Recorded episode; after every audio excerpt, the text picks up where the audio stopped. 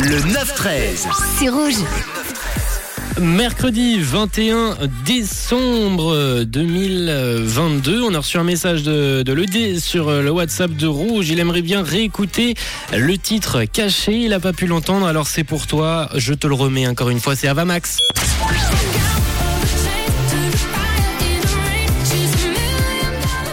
Vous entendez ce titre, vous m'écrivez sur le WhatsApp de Rouge, je reprendrai tous vos messages, j'effectuerai un petit tirage au sort et l'un d'entre vous repartira avec un petit cadeau en ce mercredi 21 décembre. On va parler tatouage maintenant à Londres avec euh, cette actu. Récemment, un tatoueur avait fait parler de lui, il se faisait un peu de pub en enlevant gratuitement tous les tatouages en lien avec le chanteur Kanye West. Il risque justement d'avoir un futur client. Après leur défaite en quart de finale de la Coupe du Monde 2022, certains joueurs brésiliens sont rentrés chez eux ou alors sont retournés dans leur club, comme Richard Lisson qui joue à Tottenham en première ligue.